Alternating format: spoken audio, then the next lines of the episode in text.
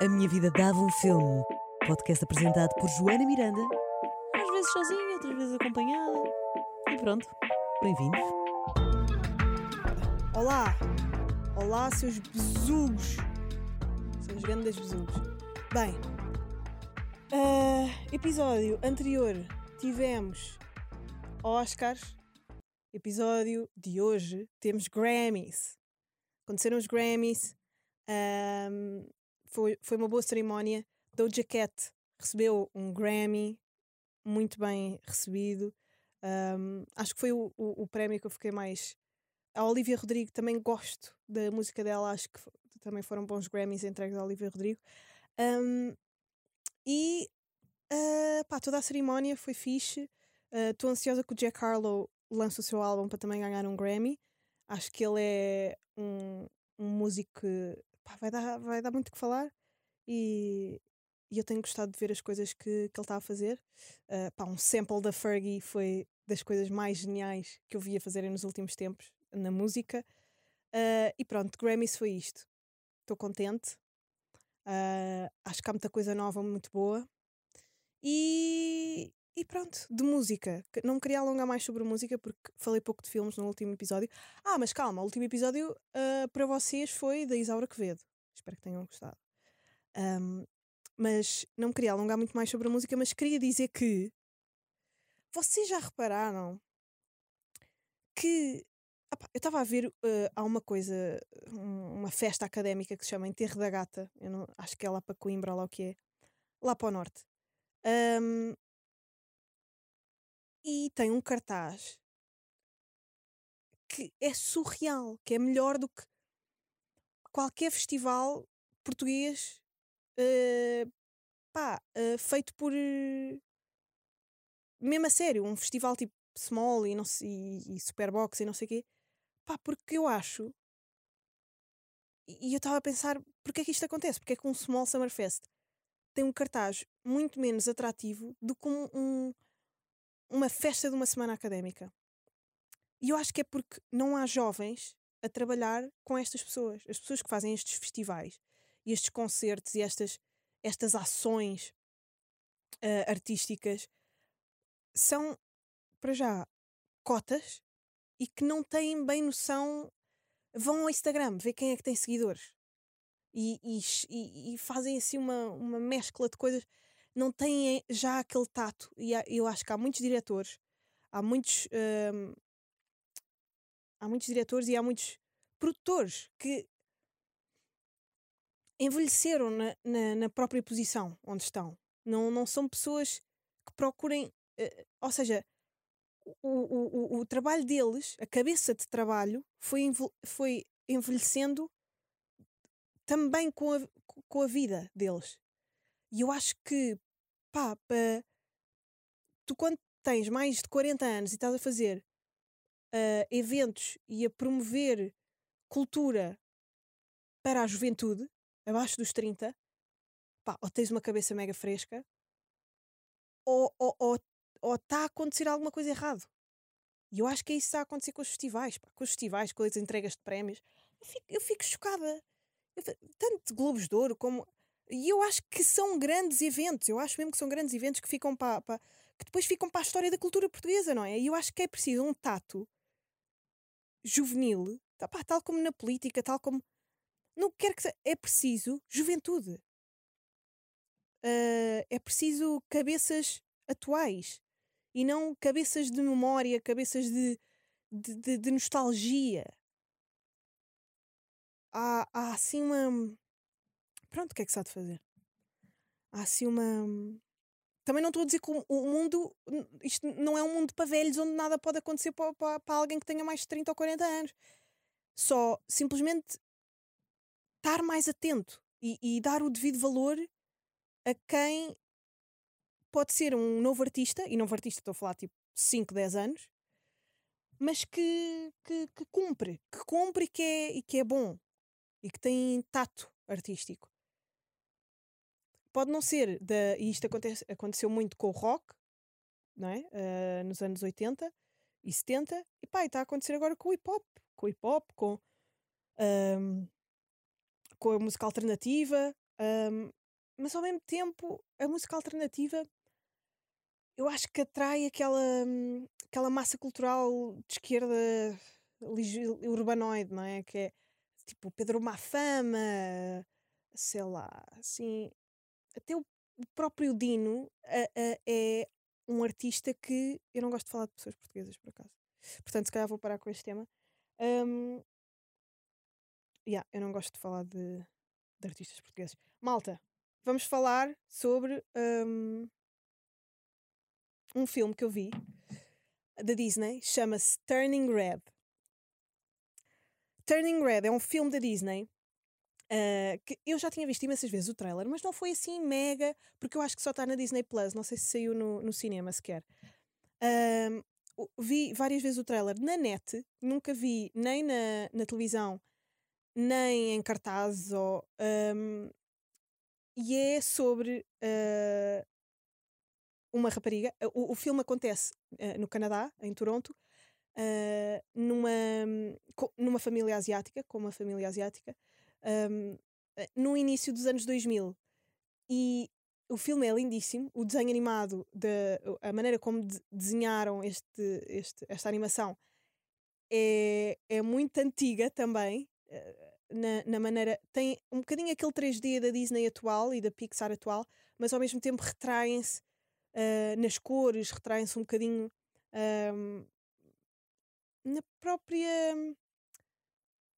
definição de algumas ah, de, de algumas features da pessoa, da- da- do desenho, de algum, alguns traços.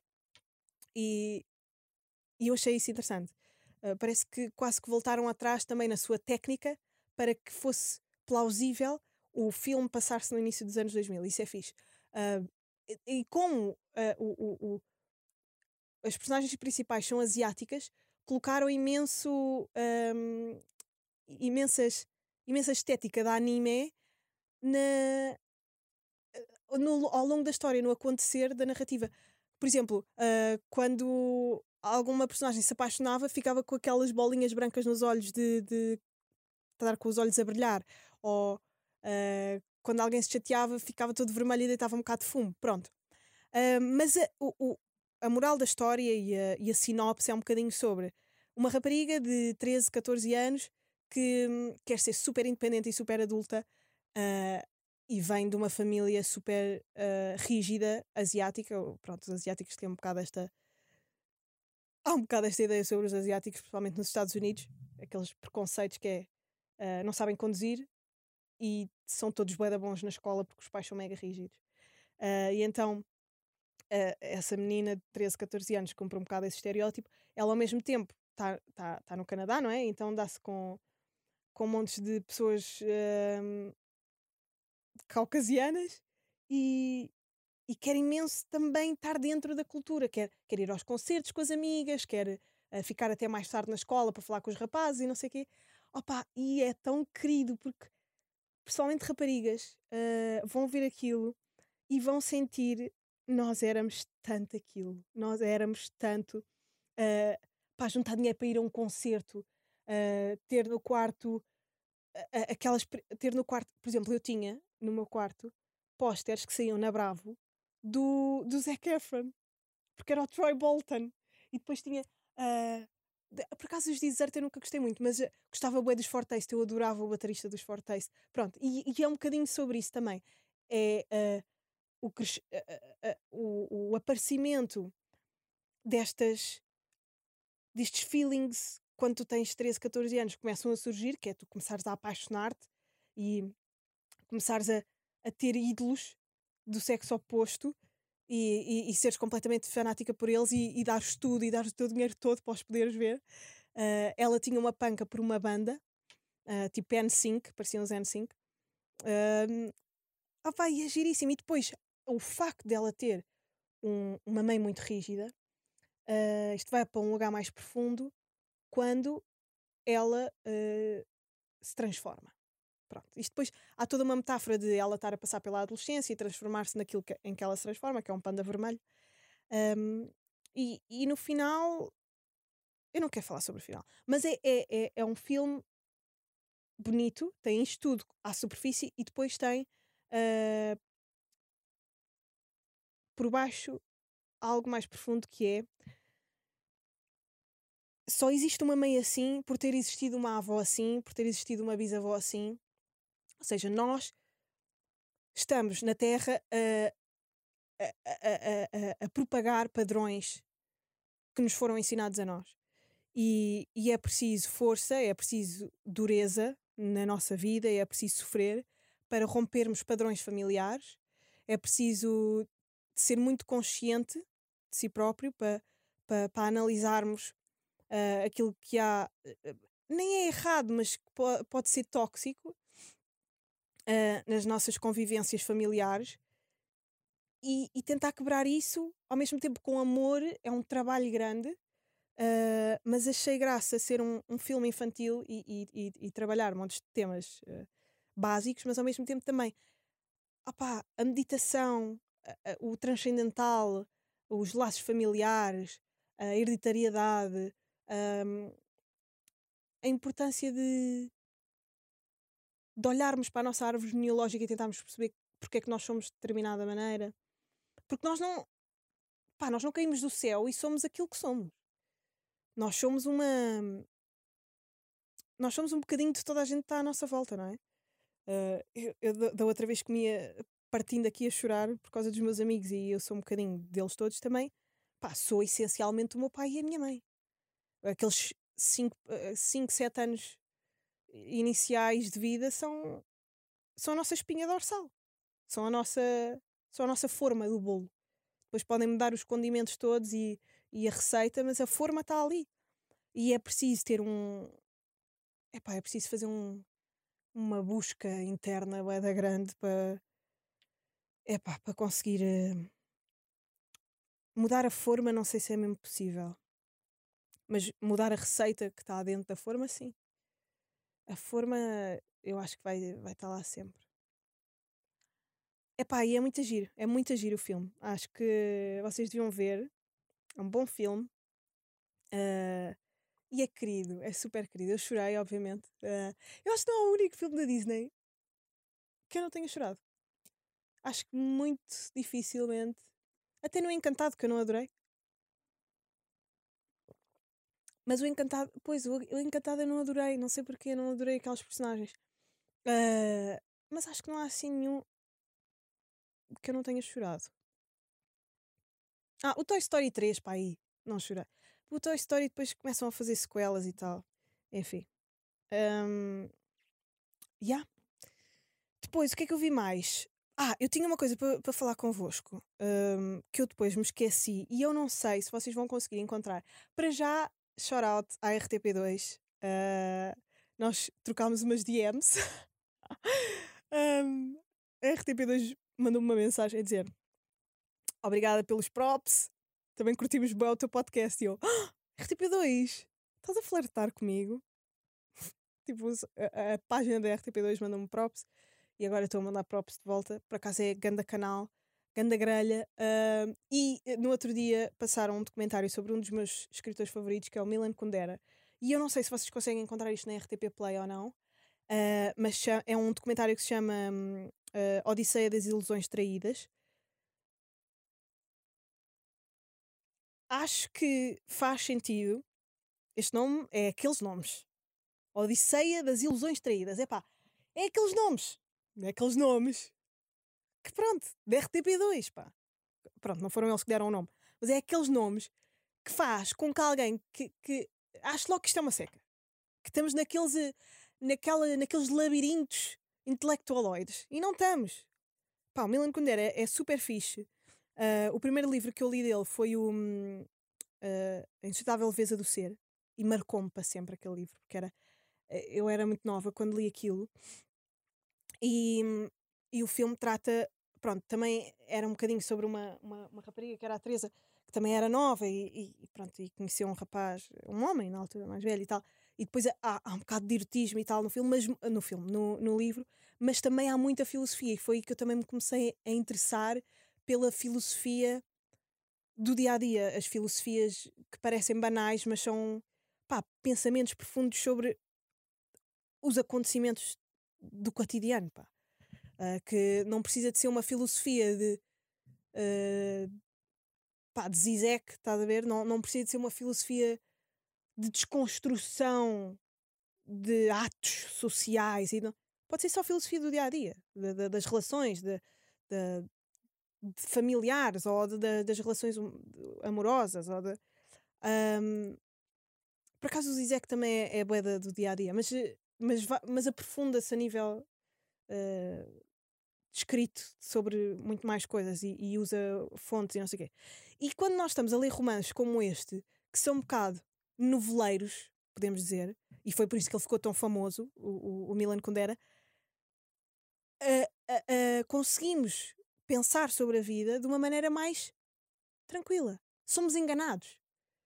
Temos um embrulho à volta da, da, da filosofia. E ele consegue fazer isso com, com romance, com erotismo, com, uh, com história, não é? E então, pá, o documentário está bem fixe, fala sobre a vida dele, fala sobre pá, os problemas que ele teve, de, porque ele, pronto, ele era, ele era checo, os problemas que ele teve, teve que ser exilado, depois teve, uh, depois havia, ficou um monte de tempo sem escrever, depois tinha imensos problemas políticos e houve uma altura que ele aparecia muito na televisão e dava imensas entrevistas e depois deixou de dar porque começaram a deturpar um bocadinho as coisas que ele dizia e ele era pá, não era como o Bukowski que é um ordinário, eu odeio mas pronto, falava assim de algumas coisas que falava de intimidade e, e isso é sempre sei lá, até na música hoje em dia nós ficamos assim um bocado ou, ou, ou nos filmes já estamos habituados, mas uh, pronto, ficamos sempre assim incomodados quando alguém fala demasiado sobre intimidade. E ele fazia muito isso. Uh, li também do, do, do, do Condera A Imortalidade, já não me lembro nada desse livro. Um, e li o, um que eu adorei, que também li há uns tempos, acho que já estava em Lisboa quando eu li aquilo, que era o, o, o livro dos Amores Risíveis. Esse é um dos meus favoritos, porque são, uh, são vários casais. Cada. Acho que era cada. Hum, cada capítulo um casal e uma história sobre o casal. E depois uh, sobre dinâmicas. Dinâmicas, uh, perspectivas, pontos de vista. E, e ele é cómico ao mesmo tempo, encontrar alguma comicidade na, no dia a dia e na vida. Eu adoro, ele é espetacular. E vejam esse, esse documentário para perceberem quem é que é o autor. Um, e fiquei mega feliz quando vi na RTP2, tipo, oh, Miller Kundera. Acho que nunca tinha visto nenhum documentário sobre ele. E, e gostei. É um homem um bocado perturbado, pá, também. É um bocado, odeia tudo. Mas eu acho que, é pá, se tu passas tanto tempo a observar, é normal que não tenhas muita fé se nós observarmos mesmo os seres humanos e, um, e escrevermos sobre eles e falarmos sobre eles, e é normal que tu não tenhas muita fé, até porque já estás farto, tu não queres descobrir nada. Um, mas vejam, é fixe, é fixe. E ele é, é um autor interessante. Se não quiserem ver o documentário, pelo menos vão, vão espreitar estes livros dele que, que são fixe. E foi também uma inspiração para mim, o Milan Kundera a certa altura. Quando, quando eu era mais nova. Fez-me querer eh, ler mais romances. Eu adoro romances. Um, RTP2, sempre com uma grande grelha. Esta é uma das, das minhas sugestões da RTP2. E tenho mais uma sugestão. É pá, nada a ver. E toda a gente me vai odiar, mas eu quero lá saber. Um, Tyler Henry.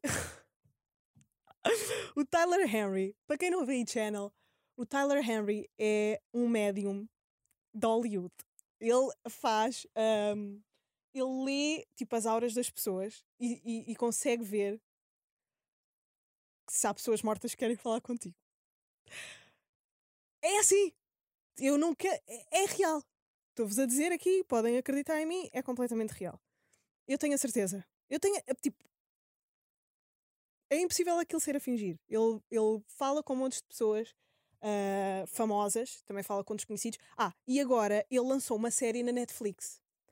Um, ele já estava no e-channel a fazer aquela coisa que era uma, em cada programa ele ia falar com uma ou duas pessoas de Hollywood, porque, ah, porque ele ficou muito famoso para aí aos 15 anos na escola dele, porque tinha de facto uma clarividência uh, que não é comum em relação a, a, a, a questões que não são deste mundo.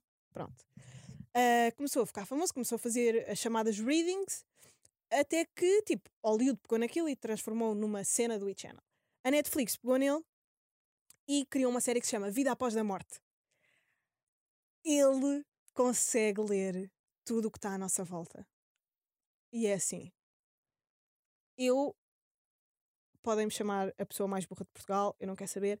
Acho que há coisas que nós, pessoas comuns, não conseguimos alcançar. Acho mesmo. Não sei. Também acho, acho que é falta de humildade alguém dizer que tem a certeza que não é possível. Acho que isso significa. É, é, é, é, impossível alguém dizer que isto é impossível. Não, não, não podes. Opa, vão ver, vão ver. Vão ver e digam-me o que é que acham.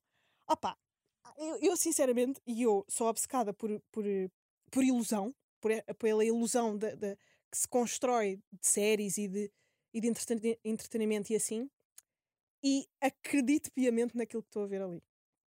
Não sei, digam-me aquilo que acham. Uh, eu agora tenho meia horinha para gravar estes, estes episódios, porque a grelha da Mega Hits mudou.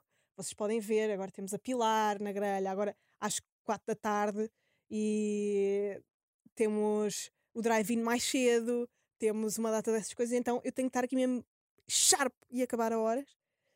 Um, mas olha, espero que tenham gostado destes, um, destes apontamentos que eu vos deixei aqui, estes trabalhos de casa para vocês fazerem. Um, não tenho muito mais para pa vos dar hoje. É isto. obrigada pela, pelo apoio. Obrigada por gostarem de mim com os meus defeitos e com as minhas qualidades. Nightmare Alley. Está-me aqui a Inês a dizer Nightmare Alley. Espera, isto não era sobre espíritos ou assim, Inês? Um, também está na Netflix. Eu já ouvi falar sobre isto.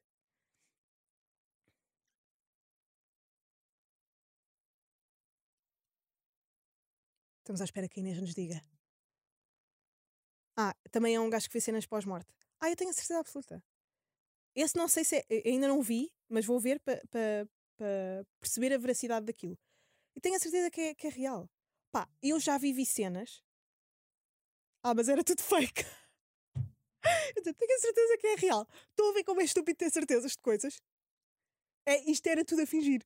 É, é isto que eu acabei de fazer, era tudo a fingir. Para vocês perceberem que. Um... Ai não, estou a corroborar a minha própria, o meu próprio argumento vou ver isto do Night, Nightmare Alley e depois dou-vos a dou-vos o meu feedback. Um, mas pá, no Tyler Henry eu acredito. Ah, o Beco das Almas Perdidas, calma. Com o. Com o Bradley Cooper e a Kate Blanchett. Ah, eu tenho que ver este filme. Eu acho que já ouvi falar sobre isto. Ya, ya, ya. Tenho que ver isto. Uh, olha, já sabem, próximo episódio vou falar sobre o filme Nightmare Alley uh, com o Bradley Cooper e a Kate Blanchett. Tem grandes atores. Tem também o William Dafoe. Yeah. Próximo episódio é isto que vamos falar. Vejam o Tyler Henry e digam-me o que é que acharam. Para pa, pa debatermos. Se quiserem, mandem voz para o Patreon www.patreon.com barra e digam-me se acharam que aquilo é verdade ou não. Eu acho que é verdade. E fica assim. Até à próxima e boa semana. Adeusinho. Ai, ai, caraças.